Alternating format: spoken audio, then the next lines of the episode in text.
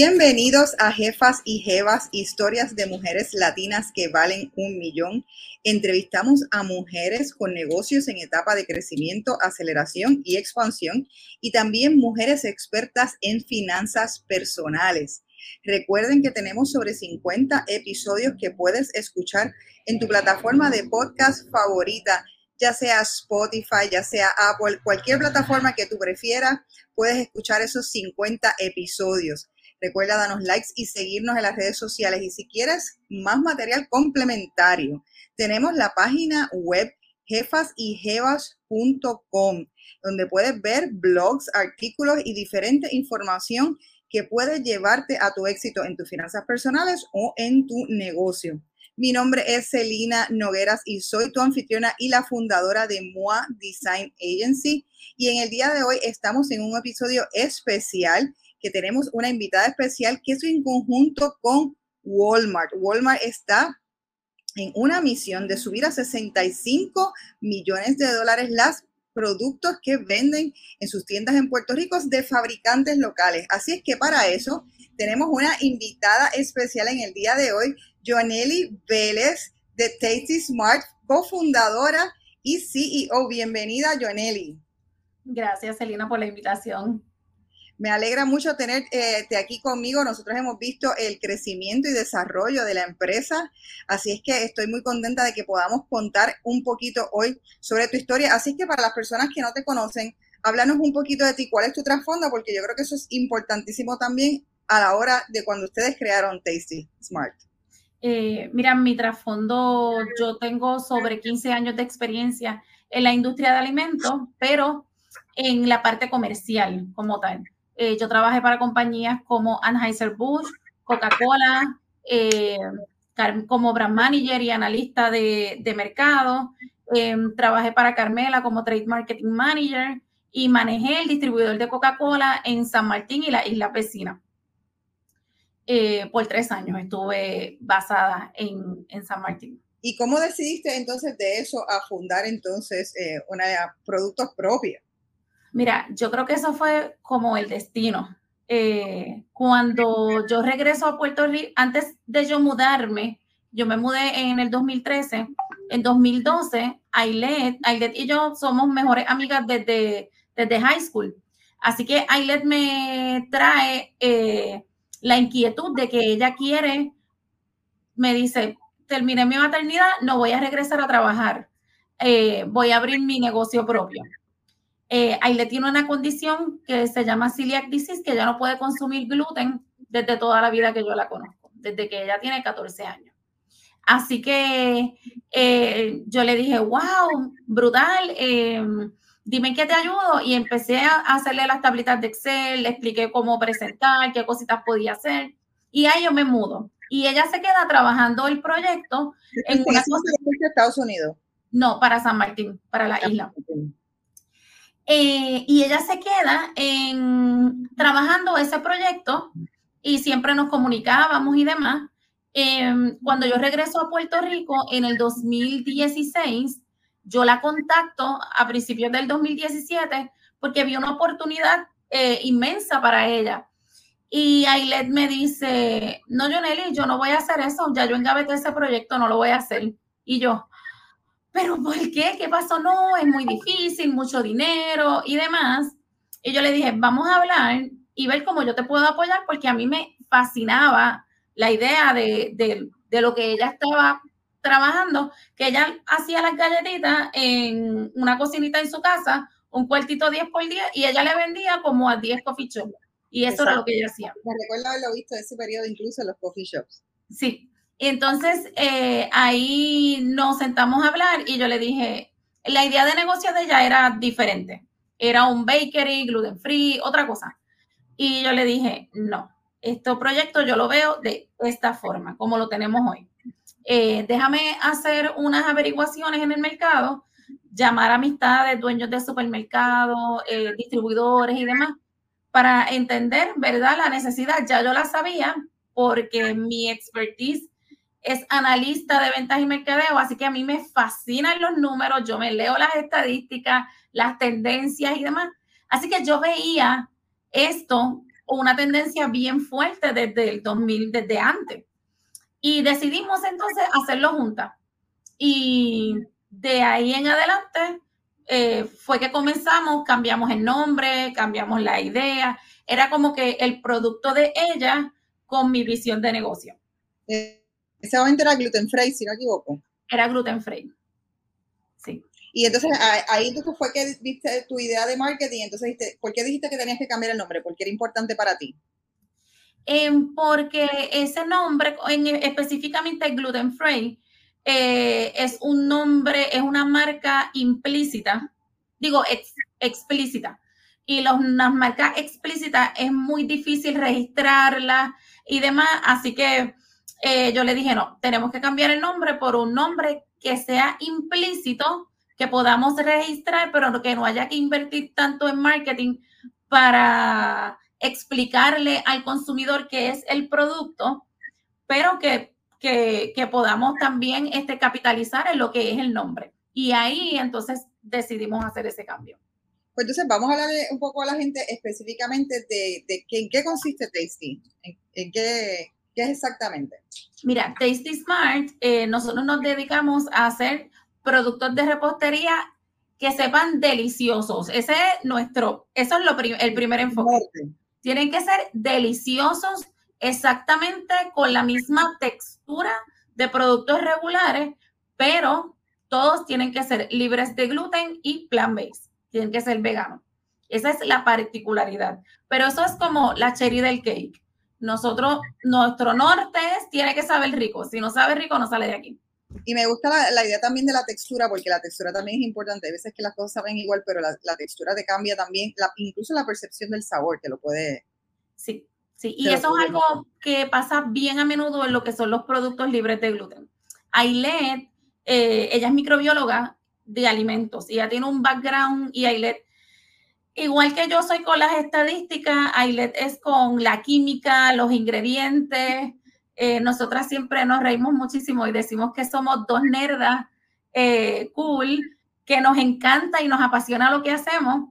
tenemos expertise muy distintos también y así que Ailet, desde su trasfondo científico, ella se dedica a estudiar la química y la composición de los, de los ingredientes y, ella, desde el punto de vista de química, ve cómo reaccionan unos con los otros para entonces lograr esa textura eh, igual a un producto regular. Por ese es el gran éxito del producto me contaste que, en un principio ella estaba en su cuartito 10 por 10 haciendo las recetas para los coffee shops. ¿En qué momento y cómo eso cambia a una, o sea, cómo, cómo fue el, cambio de ustedes? ¿Fue paulatino? ¿Fue un cambio súbito? ¿Tuvieron que pedir inversión? ¿Cómo se dio ese cambio? Fue un cambio, fue realmente switch off, ya esto no es, eh, porque era manual, hacíamos la, era, ella hacía las bolitas manual y era como que era imposible, era... Eh, era un proyecto hermoso, ¿verdad? Pero era imposible eh, capitalizar y escalar. Eh, no, era, no había manera de venderle a la cadena de supermercados más pequeña, cualquiera, aquí en Puerto Rico de esa manera. ¿Y cómo hicieron entonces esa transición? Porque esa transición es fácil y mucha gente se queda stock ahí. Posiblemente si ella no hubiera tenido tu visión, también a lo mejor ella misma se hubiera quedado stock ahí. Es, eso es correcto. Eh, no solamente la visión, a nosotros nos ayudó mucho eh, la experiencia previa profesional de cada una. Me explico. Eh, Ailet, antes de, ¿verdad? de trabajar aquí, ella trabajó en, en Suiza Dairy, en PepsiCo, en compañías eh, multinacionales, compañías que tienen eh, altos estándares de calidad en lo que es quality y formulación. En adición a que ella colaboraba con el Departamento de Salud, así que ella está bien sabe en lo que es regulaciones eh, de manufactura, eh, estandarización de procesos, que es súper importante. Tú puedes tener la marca más hermosa, la galleta más rica, puedes tener, eh, pero si no eres consistente, si, si tu producto desde el punto de vista salubrista no está bien, no tiene esos controles, pues tampoco sirve el producto. Así que e, esa parte es súper importante. Mi expertise, al yo haber trabajado con todos estos clientes desde Coca-Cola con lo que es Pueblo, Supermax, Walmart, Sam's y demás, pues también yo, yo, yo sabía cómo hacer el approach a los compradores, yo entendía que gross margin ellos trabajaban, así que nosotras empezamos from scratch una marca, empezamos from scratch un proceso de manufactura que las dos estamos aprendiendo, todavía hoy estamos aprendiendo muchísimo, pero básicamente no empezamos from scratch porque teníamos mucha, muchos sabines de nuestras experiencias de trabajo anterior. Y, entonces, y eh, para eso necesitaron, porque mucha gente se pregunta, necesitaron una inversión de dinero, esa inversión, pidieron un préstamo, ¿de dónde la sacaron? Mira, eh, para nosotros eh, este proyecto particularmente era bien difícil porque regularmente una persona que quiere hacer esto que nosotros estamos haciendo comienza en una incubadora, es lo correcto y está bien. En una incubadora, eh, con cocinas compartidas, y eso es lo correcto y eso está bien. Pero en nuestro producto ser un producto, el, tener unos claims tan fuertes, libres de alérgenos como tal, eh, ya automáticamente cuando tú eso en el empaque, hay riesgos que tú no puedes tomar. Eh, porque ya lo escribes en el empaque, tú tienes que cumplir con eso. Así que nosotros somos la primera fábrica de productos de repostería libres de gluten y vegana 100% dedicada en el Caribe. Actualmente somos la única. Tuvimos que hacerlo así porque no existía nadie más. Así que para lograr esto, sí, eh, fue un proceso, tuvimos que hacer un business plan, eh, trabajar inversiones, em, hablar con compradores y conseguir de distintas cadenas compromiso de compras una vez nosotros lanzáramos el producto. Y de esta manera pudimos presentar a un grupo de inversiones, a un grupo de inversionistas que gracias a Dios se enamoró del proyecto y son nuestros inversionistas, nuestros business partners, nuestros paños de lágrimas, todas las anteriores eh, que nos han acompañado en este proceso. Pero en, ese sentido, para cuando ustedes entonces abrieron la fábrica per se, en ese momento buscaron inversionistas. Antes nosotros vendimos el sueño, literal. Era un sueño, no habíamos hecho ni una caja, necesitábamos dinero para terminar la producción y terminar de comprar las máquinas y comenzar a vender. Ok, pues entonces para hacerle un poquito de resumen a la gente, eh, Tasty Smart empieza primero llamándose Gluten Free, que en ese momento era Ailet, ella lo hacía en su casa, literalmente un cuartito 10 por 10. Cuando entonces ustedes, tú te involucras, viene entonces la visión un poco de marketing también tuyas y de ventas, eh, y no solamente marketing, sino de ventas también. Entonces dice, mira, esto hay que hacerlo en grande, hay todo este potencial, tiran los números, y entonces decides, te das cuenta que la inversión es grande y entonces deciden buscar inversión. Es correcto. ¿Y eso fue en qué año? Eso fue 2017, nosotras nos juntamos. 2018 presentamos a los inversionistas. 2019 cerramos la primera ronda de inversión y 2019 lanzamos al mercado en agosto 2019. Y entonces me comentas que precisamente ustedes fueron parte del Open Call de Walmart del 2019. Es correcto. Y entonces, ¿cómo fue? Cuéntame ese proceso de presentar el producto, cómo te preparaste y cómo fue ese proceso de, aceptación. Pues mira, nosotros eh, en ese momento eh, estábamos trabajando de la mano con, con Caribbean Produce, así que... Eh, fueron tus distribuidores? Sí, en ese momento, al principio. y entonces, que son excelentes, tan brutales. Este, y, y entonces yo fui, yo preparé la presentación normal, porque ya yo preparaba presentaciones para Walmart, así que para mí era algo normal. Eh, y me preparé para, para esa presentación, para display los productos, que los compradores lo, lo probaran y, comenzamos a, a, trabajar el producto. Pero en ese Open Call también tuvimos la oportunidad, que eso no estaba planificado, de presentarle a SAMS y ahí también comenzamos en ese, en esa, en ese open call, comenzamos conversaciones y Sams quedó enamorado del producto también. Qué bien, Y entonces ahí, ¿cómo se habla de esas cantidades? A diferencia, por ejemplo, de, de a lo mejor otras cadenas de, de supermercado. ¿Cómo, ¿Cómo funciona la parte de, de trabajar ese volumen? No todo el mundo necesariamente está acostumbrado a ese volumen. ¿Cómo ustedes manejaron el volumen? Pues mira, el de Walmart, nosotros lo teníamos over capacity de producción porque pues montamos una fábrica from scratch y, y fue al revés, en vez de estar buscando eh, incrementar nuestra capacidad de producción, estábamos buscando clientes para rellenar todo este espacio de producción. En adición a que estábamos lanzando una marca nueva, la gente no la conocía, una categoría que está subdesarrollada en Puerto Rico, todo 100% de los productos de bakery. Eh, gluten free que hay ahora mismo en los shelves, en los supermercados, en las estanterías, son importados. Así que eh, para mí, que vengo de Coca-Cola, eh, brands matter. Es como que la, la y eh, esa, esa experiencia de consumidor es importante. Así que yo no quiero menospreciar porque no, no, eh, a mí me encantan los productos artesanales y, y, yo los compro y me fascinan y son ricos, pero yo no, yo quería que nuestro producto pareciera un producto importado con la misma calidad, que tuviera cajita, que la bolsita sellara, que la bolsita pegara, que tuviera, porque esa es la escuelita de la que yo vengo. Y entonces yo entendía si ya vamos a hacer esta inversión, si hay que invertir en esta máquina, pues vamos a hacer, we have to do the best of it. O sea, tenemos que hacer lo mejor que podamos con lo que tenemos. Y entendemos, pues, sí, hay muchas áreas de oportunidad todavía, pero es funcional todo lo que tenemos y, y nos va muy bien. ¿Cuántos productos tenían cuando empezaron en Walmart y cuántos productos tienen ahora? Mira, nosotros comenzamos con tres sabores de galletas, que es eh, guayaba, almendra y chocolate chip en esta caja.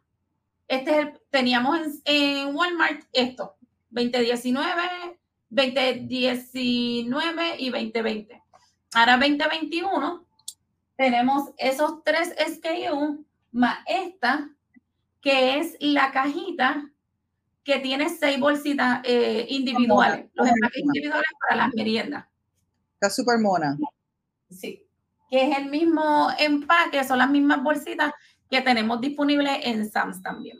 ¿Y te has dado cuenta que es importante para estos eh, lugares tener diferentes skills, no solamente enfocarte en uno o dos, sino poderle ofrecer una variedad? Pues mira, eh, desde el punto de vista de marketeer, por mi experiencia, cuando tú lanzas un producto, tú deberías hacerlo en múltiplos de tres, tres o más porque necesitas visibilidad en la góndola y como único tú logras crear por lo menos un cuadrito, porque si pones una cajita, se perdió en ese montón de productos. Pero si pones tres, tienes algo de visibilidad. Así que para nosotros el número mágico era tres. Eh, nosotros queríamos lanzar muchos sabores, muchas categorías, pero cuando vas los números hay que ser realista, no puedes lanzarlo todo a la vez. Así que tuvimos que empezar a cortar y a tomar decisiones y a decidir qué íbamos a lanzar primero. Estuve viendo, eh, primero comentaste, tenía una duda. Eh, hablaste ahorita del primer round de inversión. ¿Han tenido más de un round de inversión? Sí. Eh, y no estoy segura, pero puedo anticipar, sé que vi recientemente la noticia maravillosa de que van a empezar a exportar. Eh, esa, esa segundo round de inversión, cuéntanos para, para las personas que no tienen experiencia para nada, que son empresarias, no tienen experiencia buscando el primer round, Cuéntanos la diferencia de ese primero versus ese segundo, cómo se da y para qué lo, necesitaban, cómo uno se da cuenta que lo necesita.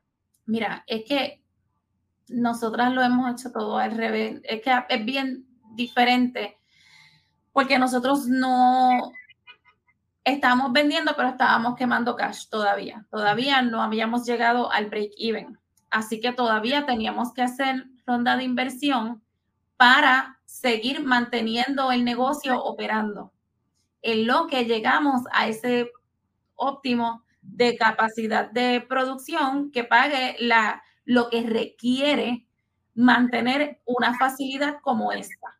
Pero quiero, quiero interrumpirte ahí porque dices algo súper importante que un empresario necesita saber y quiero saber que le des tips a la gente que pueda estar en una situación como la tuya. eh, sabemos la parte de quemar cash, que eso significaría pues que tú estás, necesitas invertir mucho dinero cuando tú estás en una fase de, scaling. Claro. Necesitas eh, invertirle mucho al dinero, te lo estás chupando, eso es un poco lo que estás quemando cash. Pero entonces, ¿cómo anticipas que te vas a quedar, que tú dices, si yo no, a este momento yo no recibo dinero, el negocio puede, puedo tener que cerrar? Me gustaría que le dijeras un poquito tu thought process como empresario. aquí es súper importante y eso es algo que tiene eh, para nosotras desde el día uno la transparencia y el tener las finanzas eh, al día es súper importante y es clave. Eh, y no estoy hablando de, ah, vamos a ver cuántos chavos hay en el banco. Ah, pues todavía, no, no, no. Es mantener como si tú fueras una compañía inmensamente grande, eh, mantener tu récord de en qué tú gastas, haces cada gasto y ser bien maceta y bien disciplinado con el proceso de, de de, gasto de tu inversión y entender en qué estás gastando, entender cuánto realmente son tus operating expenses fijos, en cuánto está tu gross margin, qué cosas vas a hacer, eh, cómo va la estrategia, la arquitectura de precio en el mercado es bien importante. Así que si, si tú no tienes eso súper organizado, es muy difícil que tú puedas salir al mercado a, a pedir inversión porque es lo primero que te piden. Déjame ver tu income statement, déjame ver cuánto tú estás quemando o cuánto estás ganando para saber cuánto más necesitas para llegar a ese próximo nivel. Entonces, eh, la parte de, de ser súper disciplinado con las finanzas es clave. No puedes, como uno dice, ah, yo le pellizco 200 pesos. No, eso no puede existir. Ah, yo le pellizco son 50 pesitos. No, nada. Transparencia totalmente como si tú trabajaras para un extraño, no trabajas para ti. ¿Y qué va a representar entonces ahora la parte de la expansión y esos próximos pasos y la exportación? Además de mucho trabajo, eh, pues requiere una inversión adicional en máquina, eh, requiere em, creación de empleo, contratar más gente, eh, requiere eh, extender las horas de producción. Ya nosotros tenemos operando dos turnos. Eh, eh, entre el volumen que tenemos en el mercado con los clientes actuales como Walmart y Sams, los Sams, que Sams ha sido, yo no me esperaba, ¿verdad? Lo, lo, las ventas que está teniendo Sams, pero Sams tampoco se las esperaba, así que ha sido un shock para ambas partes, eh, muy positivo, ¿verdad? Gracias a Dios, estamos bien contentos. Y eso, eh, yo me imagino que las repercusiones es que te ponen un sitio con más visibilidad, que hace que tengas más ventas, o sea, una vez se generan esas relaciones. Sí, sí, eh, y en adición a que entrar a SAMS, a un cliente como SAMS, para un pyme es muy difícil porque requieren unas certificaciones que otros clientes no te las requieren. Ellos requieren una certificación GFSI que eh, tiene que venir un, third party a certificar que tú estás siguiendo las buenas prácticas de manufactura y que tu producto es, eh, eh, es seguro para el consumo. Así que, y pues esas certificaciones cuestan. Nosotros tenemos la dicha de que yo había trabajado en un proceso similar en compañías previas eh, y Ailet también. Así que regularmente cuando las compañías entran en este tipo de, certificación, ellos asignan un grupo que le llaman el equipo de seguridad alimentaria. Eh, y se reúnen y demás. En este caso, el equipo de seguridad alimentaria éramos Ailet y yo, y un contratista, porque tienes que tener un contratista third party que te ayude en el proceso, que te guíe, para entonces traer ese auditor, en este caso la auditora que vino a donde nosotros eh, viene de Canadá, eh, y entonces certifica, verifica todo, toda la estandarización, todos los procesos y certifica la planta. Nosotros logramos esa certificación final en abril de este año. Y, y payoff. Es como que desde que nosotros tenemos, nosotros tenemos, la planta de nosotros está certificada en FCC 22000, que es la top de la, de las certificaciones de seguridad alimentaria. Y de ahí en adelante, eh, pues ya los clientes como Walgreens, como otras cadenas también multinacionales, pueden entonces, pueden entonces adquirir tu producto y, y se abren muchísimas puertas. ¿Y cuál entonces tiene qué es lo que piensas en el futuro, aquí a tres a cinco años para la, para la compañía? Wow. Este, eh, nosotros estamos en proceso de lanzar eh, sabores adicionales. Estamos en proceso de lanzar tres categorías. Vamos a hacerlo uno cada año. Así que la primera categoría la estamos... de tres, ya nos enseñaste que es de tres en tres, de que el número mágico es tres. No, pero sí, pero, pero estamos desarrollando otras categorías en lo mismo que es bakery, gluten free y plant based, todo. Gluten free y plant based en bakery. Eh, vamos a estar lanzando otra categoría en febrero del año que viene. Eh, y así, sus, eh, y pues nuestro norte es seguir trayendo productos deliciosos y saludables al dar al consumidor puertorriqueño y de Latinoamérica y Estados Unidos.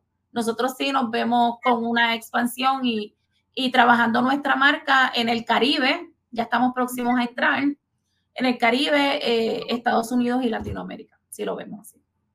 Me encanta y sé que les va a ir súper bien porque están súper bien encaminadas. Quiero preguntarte, ¿tener socios es difícil? Yo tengo mucha gente, yo tengo negocio con mi pareja y tengo muchos clientes que vienen que tienen negocio con pareja, pero ¿cómo es tener un negocio con la mejor amiga? ¿Cómo, cómo, cómo ha sido esa relación? Mira, eh, cuando nosotras empezamos el proceso fue bien cómico porque todo el mundo te trae historias de terror. Ay, eres loca, que vas a dejar tu trabajo en Coca-Cola, que tú tienes una carrera. Yo tenía una carrera, me va muy bien y todavía me va muy bien ahora también, así que, este, eh, y tú no sabes, y yo, ¿qué hice? Cerré y dije, déjame preguntarle a la gente que así tiene business partner y relaciones exitosas, porque tú no puedes concentrarte en lo negativo. Así que le pregunté a un amigo mío que tiene una compañía que son business partner con su mejor amigo, también de high school, soy ingeniero, eh, por un montón de años. Le pregunté, cuéntame.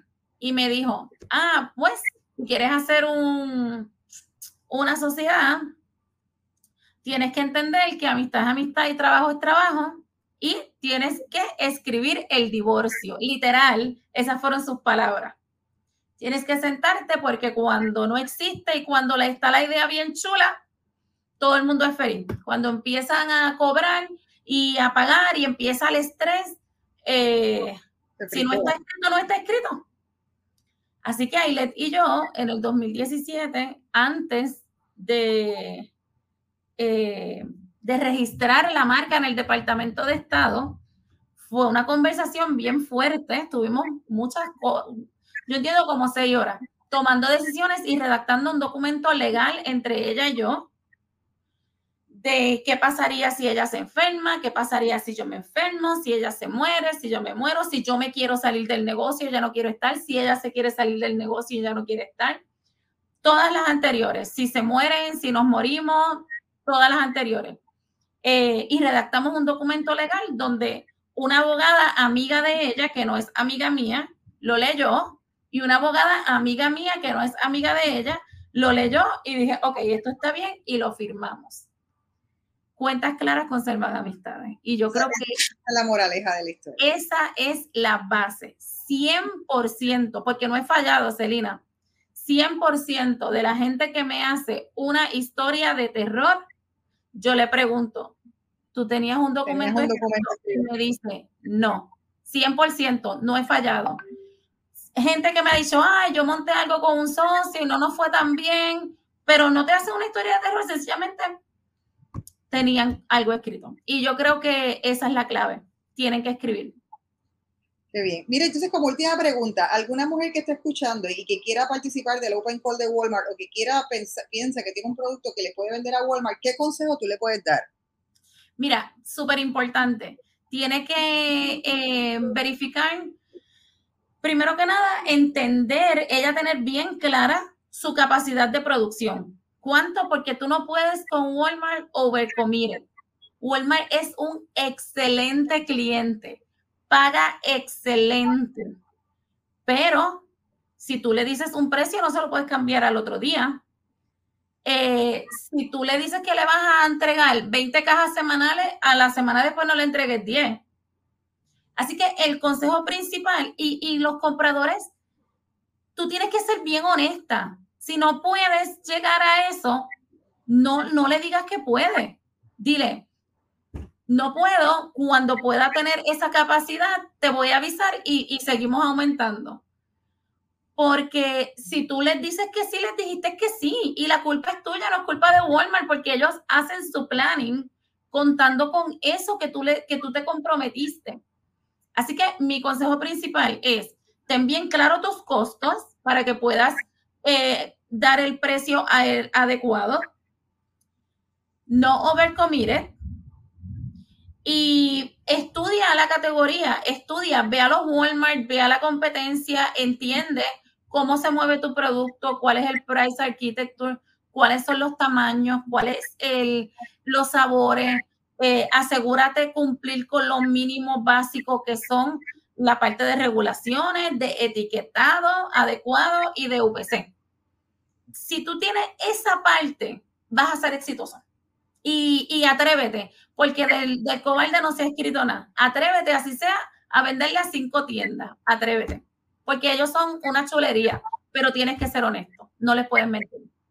Excelente consejo, Janely. Yo creo que son súper valiosos para cualquier jefa y jefa que quiera tratar de vender su producto y llevarlo a esa escala. Les deseo mucho éxito y sé que lo van a tener, así que, mira, mi deseo es como, como es natural porque, porque yo sé que ustedes lo van a tener. Están súper comprometidas con su marca y están súper bien enfocadas y con unos buenos partners, así que le auguro mucho éxito. Gracias, gracias. Muchísimas gracias por haber participado de episodio de Jefa y Jevas, finalmente. Gracias, Selina, por la invitación. Eh, un placer estar aquí eh, compartiendo con ustedes.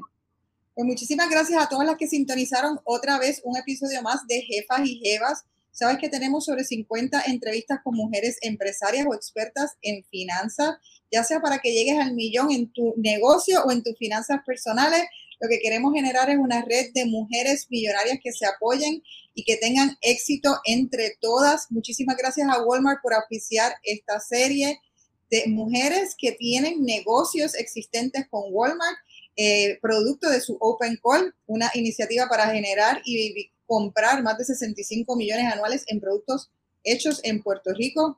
Así es que será hasta la próxima. Recuerden seguirnos en las redes sociales, darle follow a los canales, ya sea si lo ves en YouTube, en Spotify, y puedes comunicarte con nosotros cuando quieras. Así que muchísimas gracias. Gracias, Joneli. Gracias. Hasta la próxima. Gracias.